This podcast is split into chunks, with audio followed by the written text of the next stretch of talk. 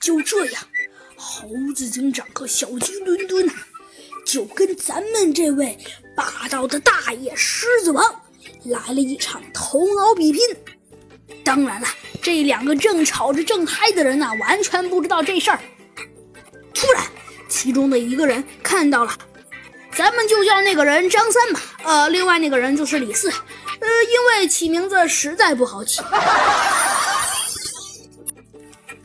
张三呢，走上前去对李四说：“行了行了，哥们儿，你别吵了。你看，这是警察，这还还是两呃不对，三位警察。哎，李四先生。”既然你说你要跟我评理，那我们来这儿评评。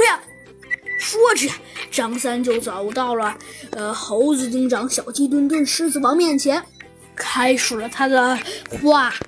昨天晚上，我告诉你，我家里灯都灭了，我突然听到了扭打声，于是跳下床去看个究竟。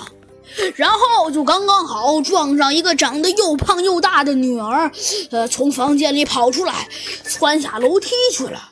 我一时间也是丈二和尚摸不着头脑，然后我就跟在他后面，呃，猛追，呃，就就不肯放了。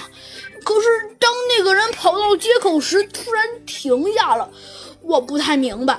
然后我一看，是李四。但是我猜你们应该知道，李四是男的，并不是女的吧？更何况他很瘦，也不是像我的女儿那样胖。然后我看清楚了，是李四。然后，而且我问李四：“李四，你在干什么？”他他他就跑了。然后他好像跑了大约五十到三十五十到七十米远，然后扔了扔了扔了什么东西，我也没看清。然后那东西在路面上弹了几下，然后掉进了沟里，然后好像就在沟里的黑暗中啊，闪现了一个火花。然后我就什么也不没没知道了。我我我我没追上他，回到家一看，女儿，这我的大胖女儿啊！又被一个机器砸中，倒在了地上。哎，你说说，我这可是倒了八辈子大霉呀！好啦，今天的故事啊就到此结束了。到底这几个案件是怎么回事呢？真正的犯人又是谁呢？下集告诉你。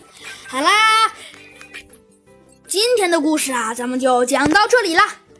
欲知下季如何，请听下集分解。那今天的故事就先讲到这里了，我们下集再见吧。拜拜